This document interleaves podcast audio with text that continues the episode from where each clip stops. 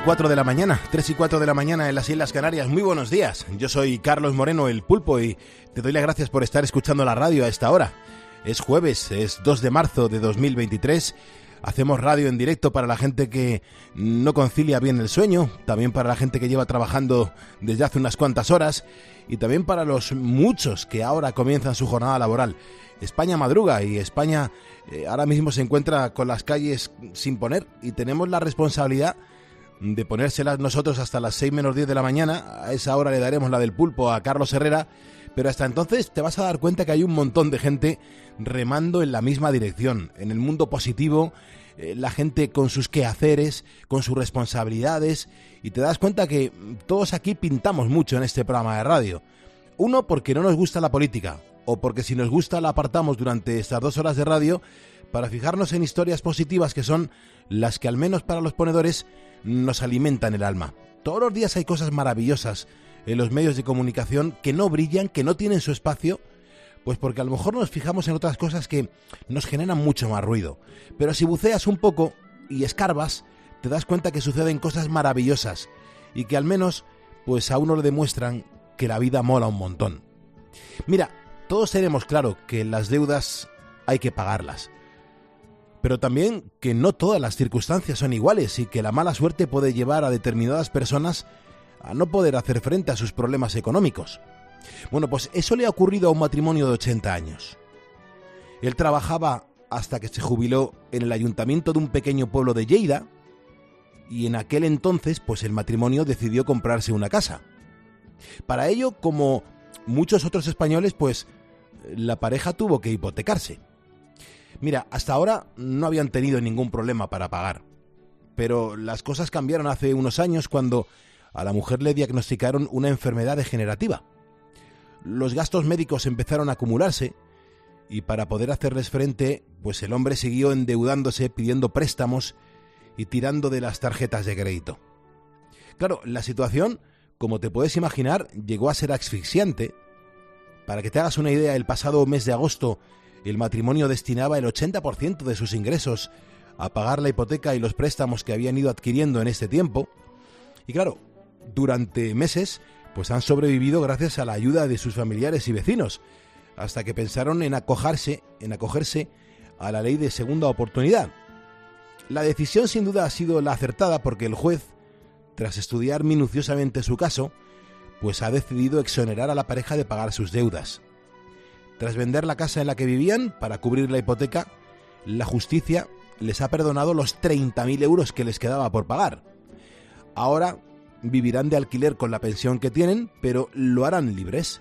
Libres, sin deudas sobre sus espaldas y sin temer que llegue ese día uno de cada mes. Los hijos de la pareja aseguran que su padre estaba muy agobiado y ahora, gracias a esa segunda oportunidad que les han dado, pues van a poder centrarse en cuidar de su mujer, que en realidad, como todos sabemos, es lo único que importa en estos momentos. Carlos Moreno, El Pulpo. Poniendo las calles. Cope, estar informado. Estar informado, estar entretenido, estar escuchado, esto es lo que hacemos en estas dos horas de radio. Además, en esta primera hora, pues este jueves lo que nos toca hablar en el día de hoy es de ingeniería. Mm, si echas un vistazo a tu alrededor, esté donde estés, la ingeniería mm, forma parte de nuestras vidas. Que si las calles, las carreteras, los edificios, también los puentes y los puertos son obra de los ingenieros que han analizado y estudiado cómo hacer que nuestro entorno pues sea un poco más cómodo y servicial. Bueno, pues aprovechando que en Madrid se va a celebrar la séptima semana de la Ingeniería de Caminos, hoy vamos a hablar con uno de los responsables de, todo este evento que se va a montar. Beatriz Calderón, buenos días. ¿Qué tal? Muy buenos días, Pulpo. Parece que hoy hace un poquito menos de frío, ¿verdad? Un poquito, un poquito, a ver si vamos recobrando un poquito el pulso, ¿no? A estas fechas de eh, estas fechas del año en las que nos encontramos, que es que no es normal tanto, tanto, tanto frío. Un poquito, más de calorcito. Es que llevábamos eh, unas semanas antes, estábamos con mucho más a gusto, de repente nos vamos adentrando en lo que es la Semana Santa, ya más cercanos al verano, y de repente, bumba, viene esta oleada de frío polar, ¿eh? Claro, es que estuvimos con cerca de 18-20 grados en prácticamente todo el país, que eso era también un poco raro. Ya. Mm, No podemos tener una temperatura normal para estas fechas, por ejemplo, 12, 13, 14 grados, no. Que ayer en Madrid estábamos todavía a 8 de máxima, ¿eh? Sí, sí, sí, sí, sí, sí. Era rasca. A ver si las cosas se van poniendo poco a poco en su sitio y, y- y le encontramos sentido a tener que venir a currar a las 4 de la mañana, que hace muchísimo frío, ¿eh? Que no se nos conoce de cómo venimos. Es verdad, es verdad, es tremendo. Bueno, vea, hasta las 5 de la mañana, ¿qué ofrecemos a los ponedores? Es jueves de cine en Poniendo las Calles. eh, tenemos con nosotros a nuestro crítico en COPE y en Trecia, Jerónimo José Martín, y hoy nos va a hablar de Tan lejos, tan cerca. Es una película cargada de esperanza que viene muy bien volver a ver en los tiempos que corren. Trata de dos ángeles que observan a los humanos, pero que no pueden intervenir en sus vidas. A mí, de momento, ya el argumento me parece desesperante. Esa gente diciendo, pero no hagáis esto, Ya. y poniéndose nerviosos. Bueno, a ver qué nos cuenta Jero de este largometraje que es precioso. Es una película muy bonita que hoy vamos a conocer más en profundidad gracias a Jero, pero ahora el que se estudia cómo vienen las temperaturas y cómo se va a comportar el día en cuanto al clima es eh, Sergio Sánchez. Eh, Sergio, buenos días, ¿cómo viene la jornada? Muy buenos días, Pulpo. Pues sí que está haciendo un poquito menos de frío porque la borrasca Juliet ya está, bueno, ya ha abandonado el país. Pero bueno, eso no quiere decir que todavía, eh, que ya vaya a hacer calor porque todavía va a seguir haciendo un poquito de frío, menos, pero un poquito. El sol ya empieza a ganar terreno en casi toda la península, Pulpo, por lo que va, a haber un día soleado. Pero eh, si eres de Pamplona, Navarra o Bilbao, acuérdate de coger el paraguas porque hoy sí que te espera a ti un día lluvioso. En Baleares, sí, eh, en Baleares también les espera un día de tormenta y en las islas occidentales del archipiélago canario puede caer alguna gotita, pero bueno, tampoco nada que requiera especial importancia. Por lo general, en el resto de España, pues frío y sol. Las temperaturas ya hemos dicho que suben un poquito durante el día, llegando a tener máximas de 16 en Castellón y Sevilla, mientras que las mínimas ahora están en León y Cuenca con menos 5. Este frío nocturno pues trae las consecuencias diarias, eh, es decir, que va a haber heladas en todo el país. Eh, así que se prevé que mañana viernes amaine un poquito el tiempo, pero de momento para este jueves, pues esto es lo que nos toca, pulpo. Así que precaución y nos toca también seguir un poquito abrigados. Mucha precaución a los ponedores que están en la carretera, todavía hay placas de hielo, hay gente trabajando en los puertos, pues a los lados de la carretera para distribuir sal y para, bueno, eh, echar un cable a quien se pueda quedar tirado en carretera, con lo cual un abrazo y muchísimas gracias a los servicios de, de atención en, en las carreteras y a la gente del mantenimiento que, que ahí están haciendo su labor, incluso a esta hora. Estos son los auténticos ponedores de calles. Hay gente que nos ha llamado a este programa, ha entrado en directo y es la manera más rápida, más directa de, de conseguir el diploma oficial de ponedor de calles. Toda esta gente que vas a escuchar en un mínimo resumen de hoy es un minuto 36. Normalmente lo tenemos que hacer en un minuto eh, como mucho, pero vamos a escuchar este de un minuto 36 donde recordamos la gente que nos llamó para conseguir ese diploma oficial. Buenos días, Pulpo. ¿Trabajando ahora mismo o qué? Pues un poquito, sí, a ver si ya da las 7 de la mañana. ¿A qué hora has empezado? A las 11, A las 11. ¿Y cuál es tu trabajo, se puede decir? pues policías locales. Hola, buenos días. ¿Tú quién eres de los tres? Yo soy Roberto. Roberto, ¿ahora mismo dónde estás? Pues ahora mismo acabamos de parar con el camión a repostar. Ah, porque iba ya iba sequito el camión, ¿verdad? Eh, iba sequito hoy, sí, hoy iba sequito de caray. Buenos días. pues poniendo las calles con cuatro monitores de pantalla. Yo me encargo de que todas las transacciones que, bueno, es una cosa que se llama Global Book de los bancos, en el cual van pasando posiciones de especulación en divisas del euro dólar, libra dólar, euro libra, dólar México, dólar real. He trasluchado todo lo que ha hecho falta. El que está en, el que quiere llevar un camión tiene que estar dispuesto siempre a la hora que lo, lo llamen. Escuchándolos a vosotros porque me encanta el programa que hacéis. Yo me despierto todas las noches sobre estas horas porque trabajé un montón de años de noche. Y Ah. era la hora del, la hora del bocata eran las 4 de la mañana. Bueno, pues somos agentes de, de la chancha. Aprendo un poquito aquí con el compi, oyéndote toda la noche. Estamos cerca de Valladolid. Digo estamos, hablo en plural porque vamos mi mujer y yo. Qué Somos bien. transportistas. Vamos dirección Segovia, somos cinco albañiles y vamos a hacer las viviendas, los chalés. Trabajo para una compañía como, vamos a decir, como FedEx, UPS, algo así. Yo hago line haul Sí. desde Miami a Daytona. Cuando nosotros empezamos aquí a trabajar, pues lo primero que hacemos es poner la copa. Eso es, oye, qué ilusión lo de tener el diploma, no te puedes imaginar. Poniendo las calles. El diploma oficial de ponedor de calles que también lo puedes conseguir tú en el día de hoy, marcando el teléfono directo, teléfono gratuito de este estudio, el 950 6006 y entrando pues para contarnos cómo le estás poniendo tú las calles, a qué te dedicas, cuál es el motivo que te hace no dormir para estar escuchándonos aquí en directo. Por cierto, hoy, como dentro de unos minutos vamos a tener a un gran ingeniero en este programa de radio, te estamos preguntando en facebook.com barra poniendo las calles con qué gran obra, con qué gran obra de ingeniería te quedas. Te lo digo porque hay auténticas proezas por ahí, ha cambiado la humanidad y hay mucha gente que ya nos está escribiendo, con lo cual nos falta tu comentario. Son las 4.14, 3.14 en Canarias. Si me estás escuchando es porque eres un ponedor y juntos vamos a por el jueves. Son ponedores los que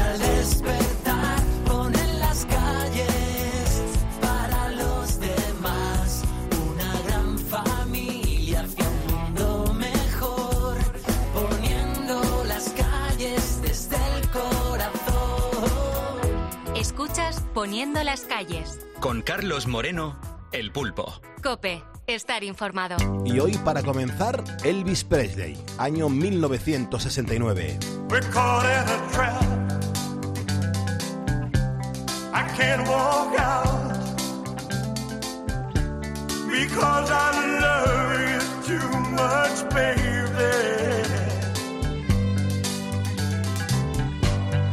Why can't you see what you're doing to me. When you don't believe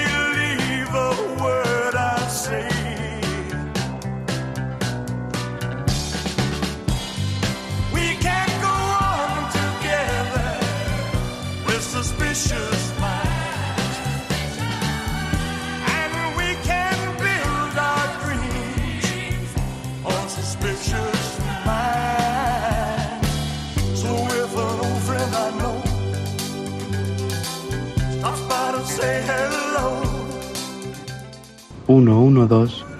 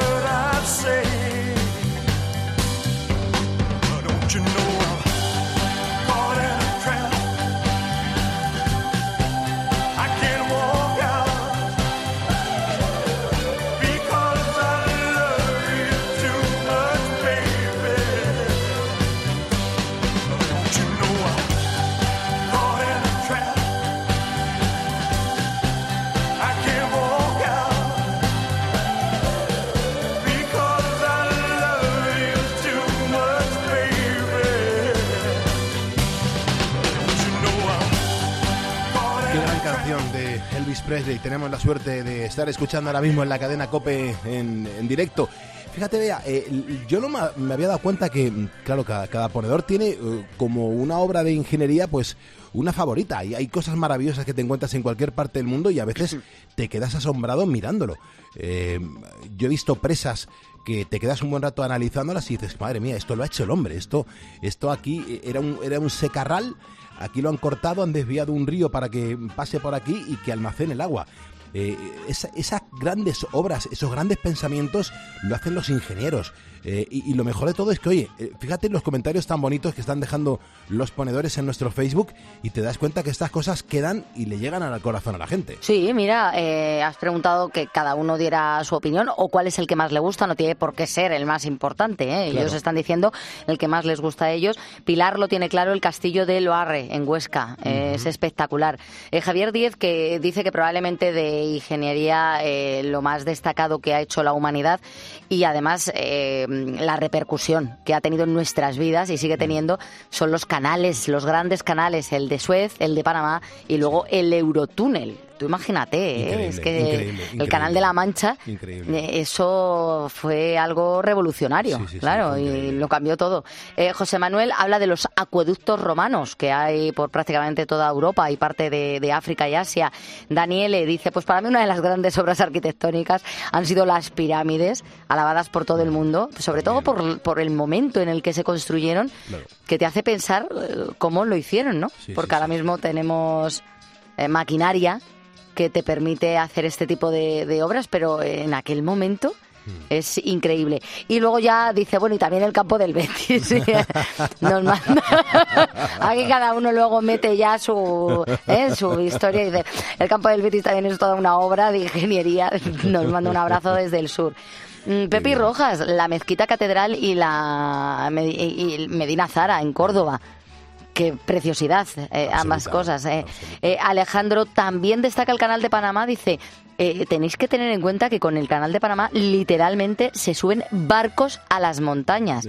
O Virginia Jiménez dice, pues el acueducto de Segovia, precioso, quien haya ido lo habrá visto. La verdad que el acueducto de Segovia lleve tantos años, Y que no se le haya Tantos- caído nin- ningún arco, ¿verdad? tantos años Sí, verdad. allí. Eh, jolín, que es que ahora construimos cualquier cosa y a los 70 años dice, pues es que claro, si es que tiene muchos años. Pues tú imagínate el acueducto de Segovia, y ahí lo tenemos, en pie. Sí, es verdad, fíjate, hablamos de cosas milenarias, sí, pero también hay, hay cosas que a uno, según nos está dejando Benítez Gómez Tamara en nuestro Facebook, dice Pulpo, para mí el puente de la Pepa en Cádiz, dice, es que sigue impresionándome Mm. cada vez que pasa sobre él. Y, y es verdad, es, una, es un puente que, que impone, yo lo he cruzado un par de veces y también Mm. impone muchísimo, ¿no? Sí. Eh, hay mucha gente también que le llama la atención los grandes aeropuertos que están sobre las islas. También. Mm, están muy bien hechos. Ujú. Eh, Mountain Cherry nos dice que el puente sobre la bahía de Cádiz como obra moderna es impresionante. Ujú. Fíjate, también está de acuerdo con lo que estábamos ah, hablando. Sí. Y, y los, los túneles, por ejemplo, de Asturias, dice que no dejan pasar a los, a los trenes de ahora. Imagínate lo buenos que serán que ni los trenes pueden circular por ellos.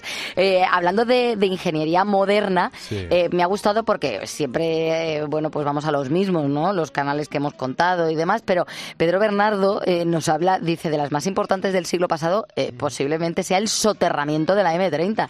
Y no es el único que, que lo nombra. La verdad es que en una capital, eh, armar la que se montó, La que se lió. para- Claro, para porque no es los fácil. durante cuatro años, ¿eh? Se hicieron en cuatro años. Y, y es espectacular eh, la incomodidad que generó en una capital, como digo, mm, por donde bueno pues eh, circulan millones Sí. de personas al día. Y, y, oye, ahora cuando una vez que han acabado y que ya hemos dejado de quejarnos, que, que bien, ¿verdad, Pulpo? Sí, yo tengo muchos amigos eh, en las zonas eh, limítrofes a, a donde estaba la M30. Les ha cambiado la vida. Eh, les ha cambiado la vida, les ha revalorizado la vivienda, ahora tienen un Madrid Río, ahora está todo lleno de, árboles, de fuentes, de espacios verdes para que la gente pueda correr, montar en bici, hacer conciertos. Y claro, se le ha dado la vuelta a la ciudad, pero eh, yo me acuerdo que al principio, creo que era Ruiz Gallardón, el alcalde en ese momento. Pues no sé eh, quién empezó con, es- no sé si fue Manzano quien lo él. aprobó, Ruiz Gallardón. Mm. Bueno, a punto de perder unas elecciones, Bueno, bueno, pero... porque pero- estábamos negros. Y ahora fíjate lo, que Sí, le- sí. lo agradecido que le estamos de, de cómo cambió la ciudad y es verdad. Ahora Sí, te cruzas Madrid de, de norte a sur o de este a oeste por los túneles de la M30 y lo haces en 10-12 minutos, tienes un Madrid cruzado absolutamente. Bueno, el se problema estudia es que lo que muchas ha veces hecho. no se escucha la radio. Claro, eso. Ese es el problema. Eso es, que hay veces todavía, pero eh, al principio era siempre y entonces no podías conectarte con nada. Ahora sí de vez en cuando eh, se va. Pero eh, bueno, se ha venido a estudiar por parte de otros países para en una capital claro. hacer algo parecido. La verdad es que hay- cuando se hacen las cosas mal se hacen mal, pero cuando algunas se hace bien, pues hay que decirlo también. Pues la verdad que sí. Samuel Alcázar, Manuel Candelera, Ana Saguín Puertas, Pedro Dorta, José Luis Cruz, Daniel Iriarte, Tamara Benítez y Raimundo García Rodríguez. Estos ponedores que acabo de mencionar nos acaban de seguir en facebook.com barra poniendo las calles por primera vez. Sale el nombre de ellos en la pantalla de este ordenador que tengo delante y es el compromiso de si tú me sigues yo te voy a mencionar para darte las gracias y la bienvenida a este primer despertador de la radio. Vea un par de mensajes y cruzaditos. Sí, mira, eh, te cuento eh, Ángel Salado, que nos habla del puente romano de Alcántara, porque él es extremeño y la verdad es, es espectacular. O Pachi, que dice, yo apuesto por el Eurotúnel, que me parece importante e impresionante. Seguimos en la cadena COPE y seguimos poniéndole las calles a esta jornada. Yo soy Carlos Moreno el Pulpo y te agradezco un montón que, que nos ayudes a construir pues nuestra España incluso en la madrugada, en el programa previo y líder de audiencia antes de Carlos Herrera. Mira, yo creo que en cuántas ocasiones hemos comentado u oído hablar de alguien que es ingeniero. Yo al menos simplemente es el oír esa palabra y ya nos dice que estamos hablando de alguien que seguro que ha tenido que pasar mucho tiempo estudiando. Hay que reconocer que hay ingenierías mm, de muchos tipos. Mm, Bueno, pues que sepas que del 3 al 10 de marzo se estará celebrando en Madrid la séptima semana de la ingeniería de caminos y nos ha parecido que es una buena excusa para conocer mejor esta profesión. Y digo yo que qué mejor manera de poner las calles que con un ingeniero de caminos, con el gran Juan Tebar, que es el coordinador de la séptima semana de Ingeniería de Caminos en Madrid y vocal de la Junta Rectora del Colegio de Ingenieros de Caminos, Canales y Puertos de Madrid. Y aquí está madrugando. ¿Qué tal, Juan? Muy buenos días. Buenos días, Tupo. Que digo yo que cuánto le debe la humanidad a los ingenieros, ¿no? Ciertamente, los ingenieros han conseguido hacer más fácil la vida de la, de la humanidad y es lo que en la Semana de la Ingeniería de Caminos en Madrid queremos hacer llegar a la sociedad. Juan, ¿tú te preparaste mm, para eso pensando precisamente en eso, en, en mejorar la vida de los demás? Pues en mi caso sí, porque mi padre era ingeniero, es ingeniero de caminos y, y yo quería ser como él. Así que tenía claro que, que gracias a la ingeniería de caminos eh, se construían las carreteras, los ferrocarriles, las presas, incluso eh, muchas obras eh, relacionadas con la energía. Es decir, en el día a día, desde que abrimos el grifo para empezar a ducharnos, como esta mañana haremos dentro de un rato, eh, la, la vida de, de las personas está totalmente influenciada por la acción de los ingenieros de caminos. Desde luego que sí. Juan, ¿tú cuál dirías que es la cualidad que diferencia a un ingeniero de cualquier otra profesión? Si, si es que la hay, porque yo, yo creo que hay, que hay varias cosas. Pues es lo que estamos diciendo, o sea, los ingenieros de caminos transforman y mejoran la vida de todos. Su trabajo está presente en nuestro día a día, nos rodea pasando desapercibido en muchas ocasiones y en esos pequeños gestos cotidianos que yo te comentaba. Las infraestructuras del transporte, la planificación de las ciudades, son trabajos hechos por personas y para las personas. Además tenemos la suerte que en España tenemos constructoras e ingenierías punteras, líderes en planificación, diseño, cálculo, en la construcción y en el mantenimiento y la gestión y la explotación de estas infraestructuras. Es decir, están en todas las fases del ciclo de vida de un proyecto. Y sobre todo hay que decir que son eh, profesionales de una gran capacidad técnica y estas empresas españolas, junto con su diversificación y especializ- y especialización, están consiguiendo ser líderes mundiales.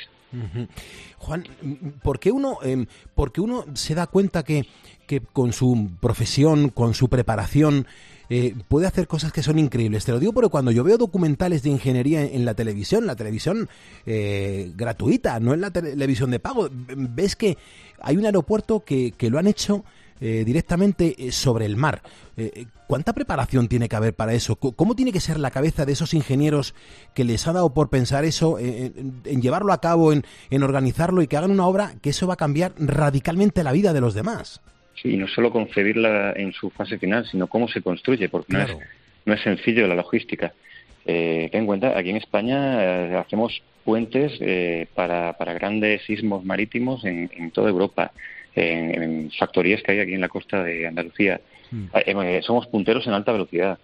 La verdad que eh, nos sentimos muy orgullosos de nuestro trabajo. Yo, yo en las veces que he puesto una, una infraestructura en servicio, al día siguiente de darme cuenta que la utilizaban los, los ciudadanos, no te puedo negar que se me saltaban las lágrimas. O sea, Hombre, es claro. apasionante. Claro, claro. Te, iba a preguntar eso, ¿no? ¿Qué es lo que hacía un ingeniero cuando acaba el proyecto, cuando su infraestructura se pone en marcha y ya lo disfruta, lo, lo- lo vive la gente? Si os asomáis ahí, si, si lo compartís con la familia, si el tiempo va pasando y todo el mundo pues nos vamos haciendo mayores y luego os sentís orgulloso y lo compartís con vuestros nietos, con vuestros hijos y decir, eso, ahí colaboró papá para que eso estuviese ahí.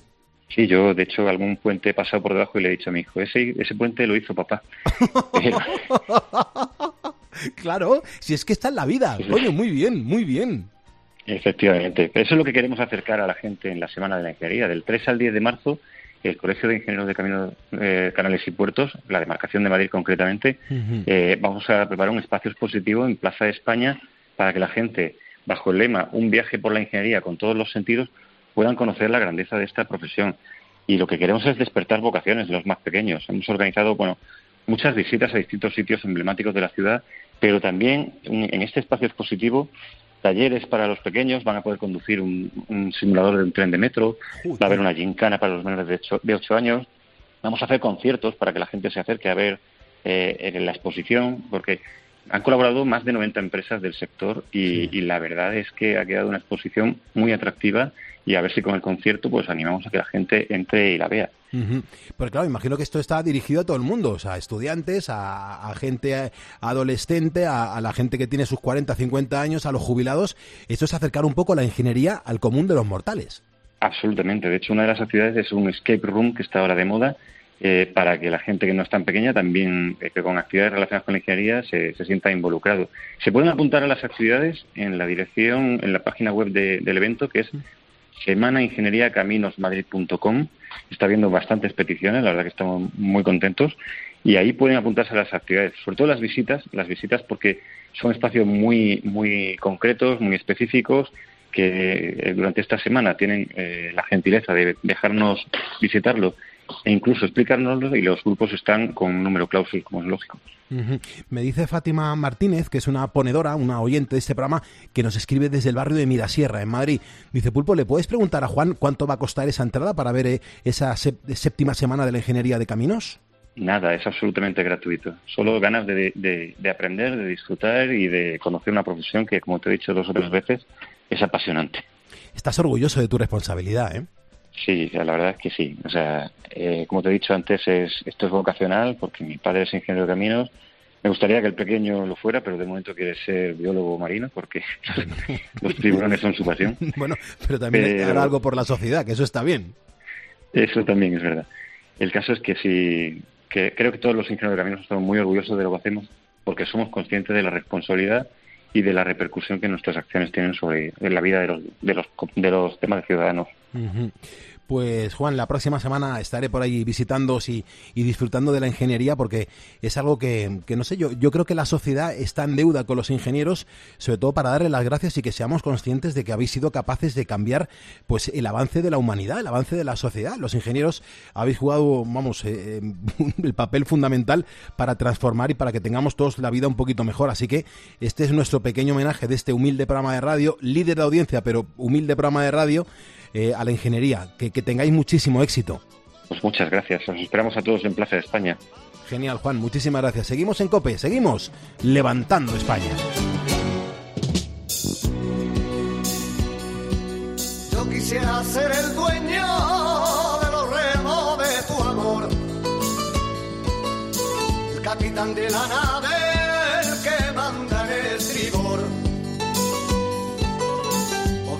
casarme contigo, tener un niño marinero. Y al de mi guitarra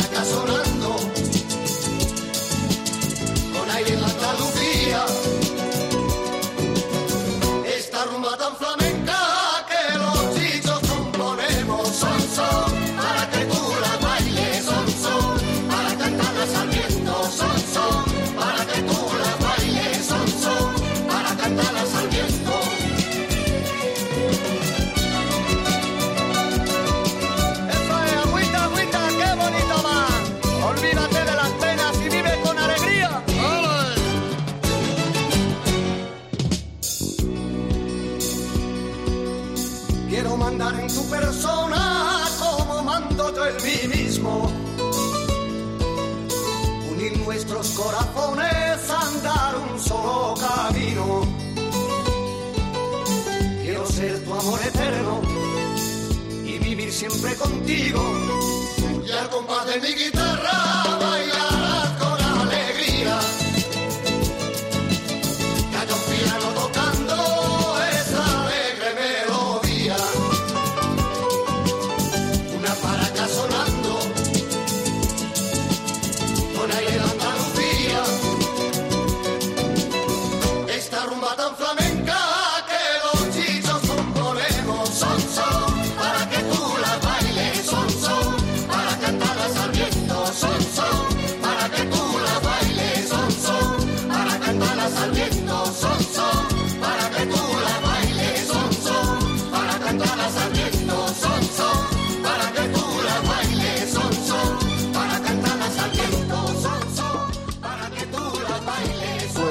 Las calles, como me, está recordando Alfonso Millán Barahona, dice Lailo, Lailo, Lailo, Lailo, dice Pale, Pale Herrera, ¿verdad? Herrera coge esta canción, ¿verdad, Bea? Y se nos hace un Lailo, Lailo, Lailo con, eh, con estos chichos, ¿verdad? Estos son los chichos, ¿eh? Estos son los chi, no son los chunguitos, chun. ¿eh? No. Sí, sí. Mm. No Lo tenemos claro hoy. Sí, sí, porque es que otra vez nos hacemos unos líos impresionantes, pero... Que los confundimos. Nos, sabemos las canciones de ambos, ¿eh? Claro, porque de los no- chin y de los chun. Hombre, pero es que esto es muy de nuestra época. Cuando yo era pequeñaja, esto lo escuchaba muchísimo en el coche. Sí, a mí me gusta mucho este tipo de música, más que nada porque es que es de- es- hay una banda tocando, aquí no hay nada secuenciado. Y, me- y me gusta mucho porque más suena realmente a banda. El charle suena a charle, la batería suena a batería, el bajo está en un plano muy importante. Y oye, son canciones que, que han dejado mucha impronta en la sociedad española desde hace un montón de años. Vamos a abrir, el- bueno, léeme un par de mensajes Sí. de- del mundo de la ingeniería porque es alucinante lo que están escribiendo los ponedores. Claro, ¿eh? Mercedes tira más por los macropuentes, dice esas conexiones para unir ciudades y al fin y al cabo culturas, rutas comerciales, es increíble. Eh, Manuel Guerra dice, yo como buen español y andaluz me quedo con la Giralda de Sevilla, la Alhambra de Granada y la Mezquita de Córdoba. O Javi Santa Fe todavía no había salido, pero esta es una de las grandes obras de la humanidad. Dice, yo me quedo con la Gran Muralla China. Impresionante. Muchísimas gracias por los mensajes que nos estáis dejando. Acabo de leer el de Inmaculada Arrabal Holgado. Fíjate, dice, muy buenas madrugadas o noche. Yo ahora mismo estoy trabajando en el hospital, salgo a las 8, poniendo las calles siempre he querido escribiros. Me gusta escucharos siempre que puedo. Me llamo Inma Arrabal. Y está ahora mismo en Jaén, en un pueblo muy cerquita de Jaén, en Torredón Jimeno. Así que a Inmaculada Arrabal, desde aquí le mandamos un abrazo bien fuerte y gracias por ser una, una ponedora que lo demuestra escribiéndonos mientras está currando en un hospital. Ni más ni menos que en un hospital. Así que, Inmaculada, muchísimas gracias por tu mensaje y por estar al otro lado de la radio. Son las 4.36 de la mañana, una hora menos en las Islas Canarias. El teléfono del estudio está que arde. Es gratuito, es el 950-6006. Y fíjate, aquí son las 4.37, pero en Buenos Aires ahora mismo son las 12.37, cuatro horas menos. Y ahí está Daniel, un ponedor que nos acaba de escribir. Le hemos leído el mensaje y acción-reacción. Ha llamado al estudio y aquí está entrando en directo en la radio en España. Daniel, ¿cómo estás? Buenos días, buenas noches. Buenos días, Pulpo, ¿cómo le va? Pues muy bien. ¿Qué haces tú despierto allá que cuando son la- las 12.37? Y nosotros normalmente cenamos tarde y porque estamos en todavía estamos en verano, cenamos tarde y nos acostaremos entre una, una y algo. Mm, ¿Qué has cenado? Nosotros, este, bueno, mi señora como está con el profe de yoga, eh, vamos para el lado del veganismo. Ah, amigo mío. Eh, eh, no me puedo... Así que, esa- bueno, te cuento, te cuento, te cuento, arroz, arroz yamaní, ensalada este, de zanahoria, tomate, huevo y una y un zapallo hervido, un calabaza, zapallo calabaza hervido. Esa Ah. fue la cena de esta noche. Muy bien, Daniel. Te iba a decir que, que suena raro que un argentino eh, se acerque al, al veganismo, ¿no? Y sí, pero bueno, es este dado la, la, la pareja que tengo que entró en ese mundo de la de la alimentación saludable, porque ella considera y bueno, y está comprobado y lo estoy comprobando yo día a día que somos lo que comemos. Mm. Y, y no Esa es la, la, la, la, la terminología. eh, y, y, Daniel, ¿no echas de menos los, los asados tan ricos que tenéis por allí?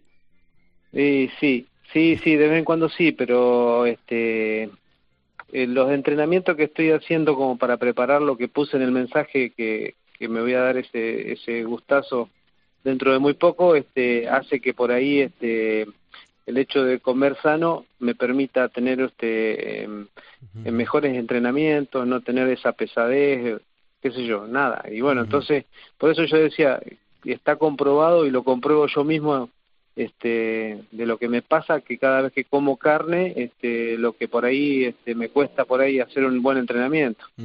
Qué grande. Daniel ¿qué, ¿qué pasa con este programa de radio que lo escuchan tantos argentinos en directo desde Argentina bueno me alegro me alegro me alegro que seamos muchos los argentinos. Y bueno yo este desde que este encaré este sueño de este viaje, busqué, yo tengo un, tengo una aplicación que puedo buscar cualquier radio de, del mundo, de donde sea, y dije, bueno, voy a buscar este una radio este cerca de donde voy a andar este haciendo yo mi experiencia, y bueno, los encontré a ustedes, encontré varias ahí de Mallorca, y bueno, los encontré a ustedes y, y realmente me, me, me, me hacen sentir bien y, y escucho y aprendo de lo que ustedes este por ahí de las notas que hacen, de los de los comentarios que hacen. Hmm. Así que bueno, me, me enganché con esa radio. Y bueno, y soy de la generación, soy de la generación, como habrá visto mi edad, de, de que me gusta mucho la radio. De hecho, acá no tenemos cable para, para mirar tele, se escucha radio acá en casa. Qué grande. ¿En qué parte de, Argentina estás? Sitúate un poco para que nos podamos imaginar por dónde andas. Bueno, yo ahí puse que soy de la ciudad de Carué, que estoy, este, em, nosotros estamos al oeste de la provincia de Buenos Aires. eh, la provincia de Buenos Aires tiene un centro que es Olavarría y nosotros estamos al oeste de Olavarría, estamos a 300 kilómetros de Olavarría, a 500 kilómetros de la capital federal. Qué gozada. Bueno, y para que, bueno, sí, y bueno, la ciudad de Carué este, es una ciudad de 10.000 habitantes que en el año 85 perdió, perdió una villa turística porque Carué tiene una, una laguna que este gracias a sus propiedades este eh, es la segunda en el mundo después del Mar Muerto con propiedades con propiedades curativas como por ejemplo el, el reuma, la psoriasis y un montón de cosas con un barrio con un barro que también sale de vetas que la gente puede tratar sus articulaciones y este y bueno, después del 85, este la villa turística quedó todo bajo de agua, teniendo en cuenta que es un agua súper salada, mucho más salada que el mar eh, que el mar Atlántico. Increíble. Este, todo todo lo que toca esa agua es imposible de volverlo a recuperar. Así que bueno, este Carué, que estaba este a 6 7 kilómetros de esa villa turística que se había armado con 500 plazas hoteleras, que eso quedó todo bajo agua, este, hoy la hotelería la tenemos todas acá en Carué y este, bueno, se está trabajando muy fuertemente en el turismo que, que nos está dando buenos resultados porque cada fin de semana largo que tenemos, como ahora tuvimos el último de carnaval, este, donde todo, todo fue ocupado, todo fue contratado, así que nos da mucha satisfacción y bueno, yo soy muy feliz porque soy nacido y criado acá y te imaginas que amo este pueblo, esta ciudad. Yo le digo pueblo, pues, la ciudad de Carué. Pues fíjate, decías que, que aprendías tú escuchando la radio y también nosotros aprendemos eh, gracias a los testimonios que vosotros los ponedores nos contáis, pues de vuestras localidades. Hay mucha gente, yo el primero, que, que no conocía estas características de Carué. Y, y, ahora fíjate, gracias un día a que un jueves 2 de marzo del 2023 en directo un ponedor entró Mm, en la radio por teléfono desde Argentina y, nos contó la historia de, de, cómo es su localidad, ¿no? En la radio se aprende un montón de cosas y la generosidad de los oyentes es, es esta, ¿no? Que cada uno aporta y es lo, lo, bonito de la radio, sobre todo en la madrugada que vamos un poquito más despacio que durante el día. Pero yo, Daniel, te, te agradezco un montón tu escucha, tu interacción y que hayas llamado a un programa de radio que estamos aquí en España, tú estás allí en Buenos Aires y que hayas entrado en directo y por eso te vas a, a llevar el diploma oficial de ponedor de calles con tu nombre en grande para que lo tengas como un bonito recuerdo de, de tu participación en la radio en directo. Bueno, este, bueno, como puse también en el mensaje, que bueno, yo sé que por ahí en el tiempo porque es una primera llamada y, es algo que, que, ustedes tienen que conocer este, de mí y de dónde estoy viviendo. Pero bueno, eh, mi bisabuelo vino desde allá y yo lo puse ahí y estoy trabajando con la ciudadanía porque más allá de que nada, pero quisiera tenerla por una cuestión de, de, de, de raíces y algo que me, que me he propuesto hacer. Y bueno, y ahora lo- la, la, la frutilla del postre es este lograr este sueño y poder estar este unos 20 días ahí por la isla.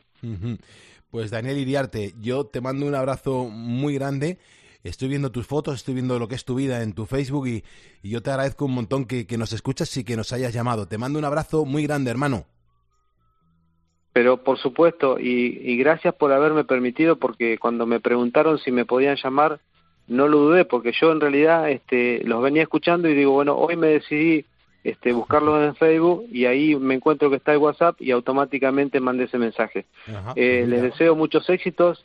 Argentina está mucho peor que en España, pero bueno, sé que están teniendo problemas también con este, el aumento de los alimentos porque vengo siguiendo gracias a la radio de ustedes lo que están lo que están pasando. Y bueno, pero Argentina está multiplicado 10 veces mucho peor, pero bueno, es lo que nos toca vivir lamentablemente. La Le mando un sí. abrazo a todo el equipo, a todo el equipo de, de Poniendo en las calles y la verdad que ha sido un placer haber hablado con, con usted, Pulpo. Muy bien. Eh, Daniel, cuídate mucho, hermano. Estaremos en contacto. Cuídate, que vaya muy bien la vida. Igual, igualmente, éxitos. Hasta luego, hermano. 4.45, 3.45 en Canarias. Carlos Moreno, El Pulpo. Poniendo las calles. Cope, estar informado. ¿Buscas diversión? A las 10 de la mañana la tienes asegurada con Carlos Herrera en Herrera en Cope. El sistema es guion alert, que llega a nuestro móvil y nos advierte de catástrofes o grandes emergencias. Sí, la conexión es por radiofrecuencia. Ahora, insisto, que Naranjo se entere que es la alarma suya en el móvil. Eso ya es distinto, claro. Escucha Herrera en Cope, de lunes a viernes de 6 a 1 del mediodía. El problema es que me suena la alarma y empiezo, dígame, dígame. Digo, otro, otro que se ha equivocado. Será verdad. Con Carlos Herrera. Escuchas Poniendo las calles. Con Carlos Moreno, El Pulpo. Cope, estar informado. Nos vamos al cine para verlo con otros ojos. Somos los mensajeros. Reconquistad con nosotros vuestra mirada amorosa. Entonces estaremos cerca de vosotros. Y vosotros cerca de él.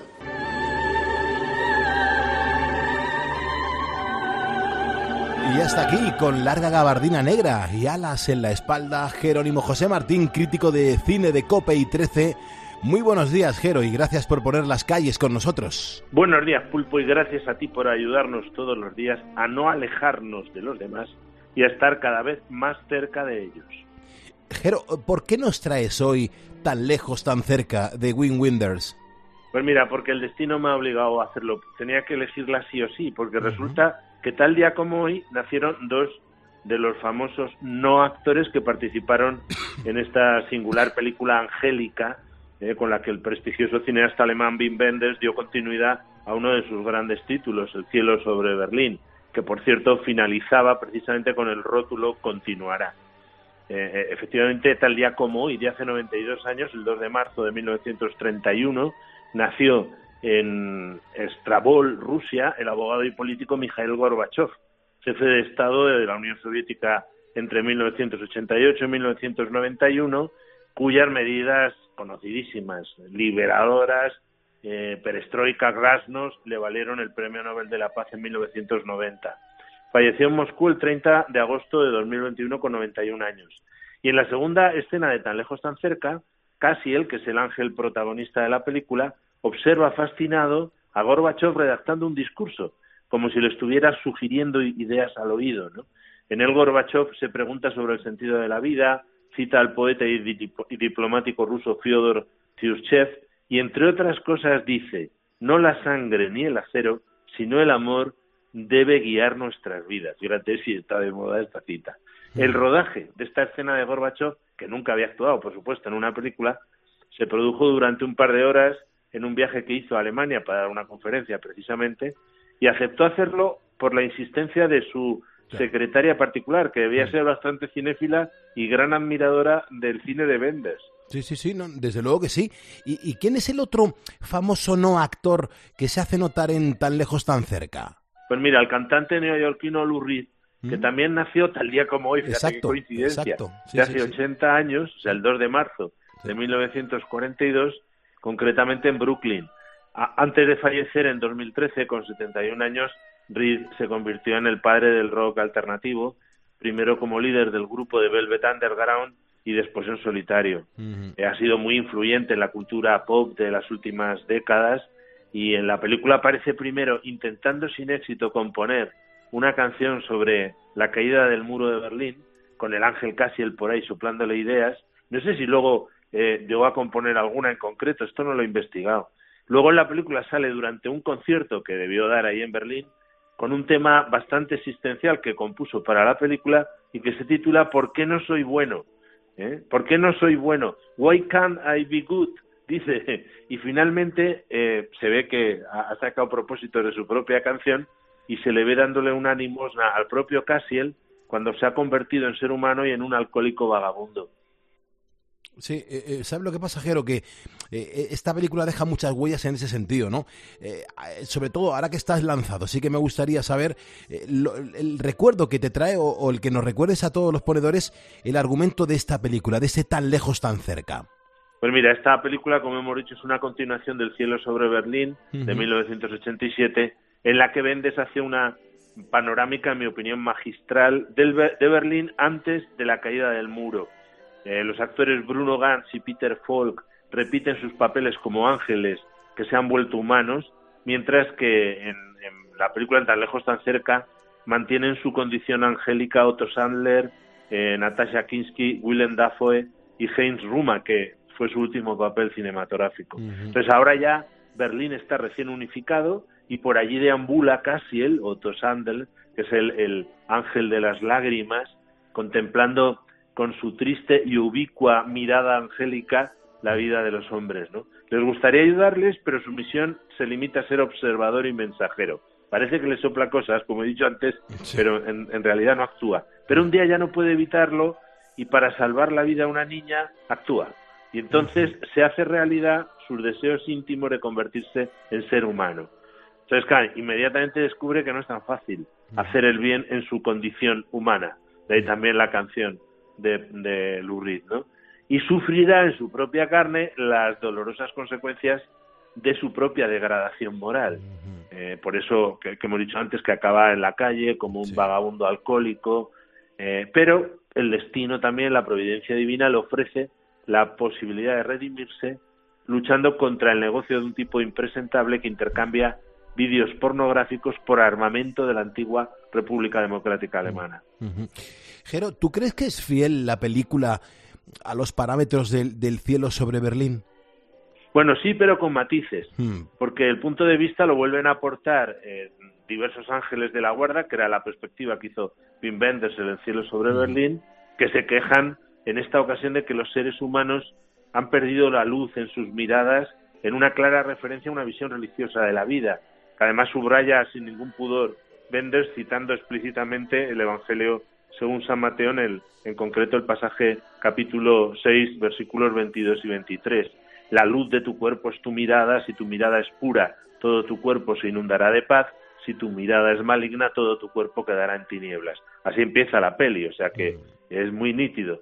O sea, en este sentido, y esta es la diferencia, tan lejos, tan cerca, es más explícitamente cristiana que todas las anteriores películas del cineasta alemán y mucho más incisiva también en sus críticas al individualismo hedonista posmoderno. De hecho, uno de los ángeles dice en la película, la gente cree que ha con- conquistado de verdad el mundo cuando es el mundo el que ha conquistado a la gente, ¿no? El propio Bendes, en la rueda de prensa que presen- eh, donde presentó la película aquí en Madrid, yo tuve la suerte de estar, afirmó que en el cielo sobre Berlín mis ángeles eran un recurso narrativo para mover la cámara como me diera la gana. Pero esta vez son ángeles de verdad. Es decir, dijo, nos quedamos todos así un poco, pues se veía que lo tenía currado. Seres espirituales que sirven de intermediarios entre Dios y los hombres. Eh, de, de modo que marcó esta película claramente un retorno de Bendes al catolicismo de su infancia, porque esos días, en una entrevista buenísima que publicó El Mundo, por cierto, eh, reconoció, fui formado en el catolicismo, después perdí la fe durante mi juventud, pasé por el marxismo, las drogas, el psicoanálisis, el existencialismo, las religiones orientales y ahora he vuelto al cristianismo. Y se ve que esa película, tan lejos, tan cerca, eh, cambió su enfoque no respecto al cielo sobre Berlín. Eh, es el mismo enfoque, por cierto, trascendente, eh, más que mítico o esotérico, que mantuvo la discutida versión estadounidense del cielo sobre Berlín, que es City of Angels de 1998 de Brad Simberlin con Nicolas Cage y Meg Ryan. Por cierto, después de esa rueda de prensa que he citado, este prestigiosísimo director de cine, iniciador, por cierto, y primer presidente de la Academia Europea de Cine y autor de películas de la talla de París, Texas, hasta el fin del mundo, el final de la victoria, Buenavista Social Club, que es una de las mejores eh, documentales sobre música cubana, Tierra de Abundancia, La Sal de la Tierra, o una de las últimas que es el Papa Francisco, un hombre de palabra, que era una larguísima entrevista con el Papa. Pues yo, claro, le, le hice una pregunta de esta muy sofisticada, esta no te la cuento, ya te la contaré otra vez, pero me firmó un cartel de tan lejos, tan cerca, dibujando junto a su firma el ala de un ángel. ¿Eh? ¿Qué te mm. parece? Chulo, ¿eh? No, me parece muy chulo, es, es genial, es un, es un gran recuerdo, ¿no? ¿Qué, ¿Qué, tal acogida tuvo esta película en su época, Jero? Pues mira, tuvo una gran división de opiniones, seguramente por esto, por su explícito carácter religioso. Ganó, sin, sin embargo, el, el, gran premio del jurado en el Festival de Cannes de 1993 y el, galado, el, el galardón a la mejor fotografía para Jürgen Jurs en los premios eh, del cine alemán. También fue candidata al Globo de Oro de 1994 a la mejor canción original, que es Stay de U2, nada mm, menos. Frente a aquella fue mal y en América del Norte solo recaudó un poco más de 800 mil dólares. No he encontrado su recaudación mundial ni su presupuesto, aunque no debe ser muy cara. Pero bueno, no creo que cubriera todos los gastos. Desde el principio la crítica también se dividió en dos posiciones bastante radicales los que la consideraron una película fallida y pedante y tal, y los que seguimos pensando que es una película magistral. en Rotten Tomatoes se nota esto, porque son positivas el 58% de las 12 reseñas reunidas con una calificación media de 5,8 sobre 10. Yo sigo pensando que es una película de un ocho y medio. Bueno, e, es tu puntuación y, está muy bien. ¿El rodaje qué tal fue? Pues mira, se sabe poco de él, así que debió ser tranquilo. Como en el cielo sobre Berlín se rodó por toda la capital alemana esta vez sobre todo más en la zona este de la ciudad ya unificada, en sitios muy emblemáticos. O sea, al que le guste eh, los viajes y vaya a Berlín, es muy interesante porque hay algún artículo de ver sitios curiosos donde él rodó, ¿no? Y luego, sin duda, al que le guste desvelar juegos de palabras y enigmas, eh, tan lejos, tan cerca, tiene unos cuantos, sobre todo religiosos y cinéfilos. Por ejemplo, la contraseña de autorización para ver la sala de seguridad, que es un sitio en el que sale la película, es el nombre de la productora de Bender, Road Movies. Eh, luego el personaje de Willem Dafoe se llama Emmett Flesty, es decir, Time Itself en inglés, el mismo tiempo escrito al revés, ¿no? Según ciertas tradiciones apócrifas judías, cristianas y musulmanas, casi él es un arcángel conocido como el ángel de la soledad o de las lágrimas, que observa cómo se desarrolla todos los acontecimientos en el cosmos sin poder intervenir en ellos. Y que preside, según esas tradiciones, las muertes de los reyes. Eh, en cualquier caso, según la tradición que sea, su nombre significa velocidad de Dios o Dios es mi ira. El nombre humano que elige Cassiel en la película es Car, Car Angel, mm. porque Angel significa ángel en alemán. No creo que tenga nada que ver con un famoso pianista suizo del mismo nombre, pero bueno, con Benders todo es posible porque tira de todas sus referencias, ¿no? Por ejemplo, el nombre del barco eh, de la compañía del circo, que es importantísimo en el desenlace, se llama Alecan y el de su capitán es Henry Alecan, que es el, el nombre del director de fotografía del cielo sobre Berlín. Le hace ahí un homenaje. Otros enigmas sucumbieron a las tijeras de Benders, porque tuvo que acortar una hora de metraje la película antes de presentarla en Cannes y luego le quitó otros 19 minutos antes de su estreno en sala. Sería interesantísimo ver todo ese metraje acortado. Nos vamos acercando a las 5 de la mañana. Jero, ¿algo sobre la banda sonora de Tan Lejos, Tan Cerca? Pues mira, es muy variada, muy interesante, como casi todas las películas de Bender. Se compone de 20 pistas, dura 76 minutos y medio. Hemos citado ya a Lou Reed, que canta Why Can't I Be Good, y, y Stay del grupo irlandés U2, que fue candidata al Globo de Oro eh, de 1994 a la mejor canción original. Eh, y luego también incluye canciones y temas de Nick Cave, de Herbert Gronemeyer, Simon Bonnet, Johnny Cash, eh, James Ivory, La Casa del Amor, Simon Bonnet, Graham Rebel, que es un gran compositor de bandas sonoras, pero sobre todo El grueso es la cantante y violinista estadounidense Luri Anderson, que está acreditada como compositora de la banda sonora original. Por cierto, que en 2008 Anderson se casó con Lou Reed y fue su esposa hasta la muerte de él en 2013. No sé si se conocerían en esta película. Bueno, Jero, no tenemos tiempo para más. Si te parece, seguimos la semana que viene. Muchísimas gracias por poner las calles con nosotros. Gracias a ti, Pulpo, y a todos los ponedores. Al ritmo de Lou Reed me marcho con casi el, el, ángel de las lágrimas a soplar al oído de Vladimir Putin que no la sangre ni el acero sino el amor debe guiar nuestras vidas. Oh. A ver si cuela. Qué bonita cita. Muchísimas gracias. Cuídate mucho. Nuestras felicitaciones para Bea, que está cumpliendo 44 años ahora mismo. Arturo, su marido, le felicita también. Así que Bea, que seas muy feliz. Fíjate, en nuestra próxima hora vamos a conocer un hecho asombroso y es que la península ibérica fue el lugar en el que los humanos buscaron refugio en la edad de hielo. Como ves, nuestro país, nuestra España, ya destacaba por su buen clima hace 20.000 años. Ahora Gonzalo Zavalla tiene que actualizarnos la información de todas las cosas que nos interesa conocer. Gracias por estar en COPE.